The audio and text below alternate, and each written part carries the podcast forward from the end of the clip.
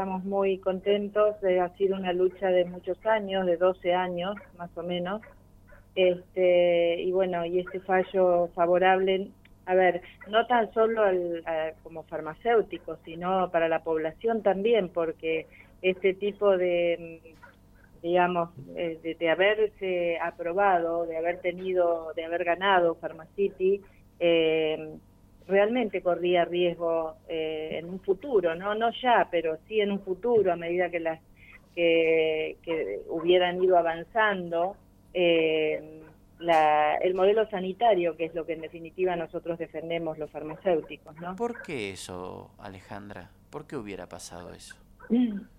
Bueno, porque la ley 10.606, que es la ley eh, bajo la cual nosotros estamos trabajando, la ley provincial, es una ley que fue justamente eh, hecha con una mirada eh, sanitarista, eh, teniendo en cuenta justamente la salud de la población. Entonces, bueno, como Pharmacity justamente lo que planteaba era la inconstitucionalidad de la ley, eh, hubiera echado por tierra esta ley. ¿no? Entiendo que te referís al hecho de que en provincia de Buenos Aires solo pueden ser propietarios de farmacias farmacéuticos o farmacéuticas o bien mutuales, es decir, que hay como una exigencia, corregime si me equivoco, a que necesariamente haya un farmacéutico detrás de ese local comercial y no una empresa mm, con un nombre que uno no sabe, un nombre de fantasía. con fines de lucro, exactamente.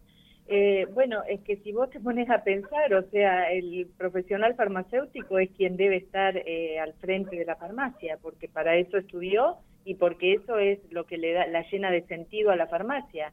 Eh, en todas las profesiones, el que está delante de, digamos, la responsabilidad y el que está, al frente del trabajo es el profesional. En este sentido, la, eh, la ley 10.606 aprueba, por ejemplo, eh, bueno, que la farmacia sea o unipersonal o sociedades colectivas eh, o responsabilidad limitada, pero entre farmacéuticos.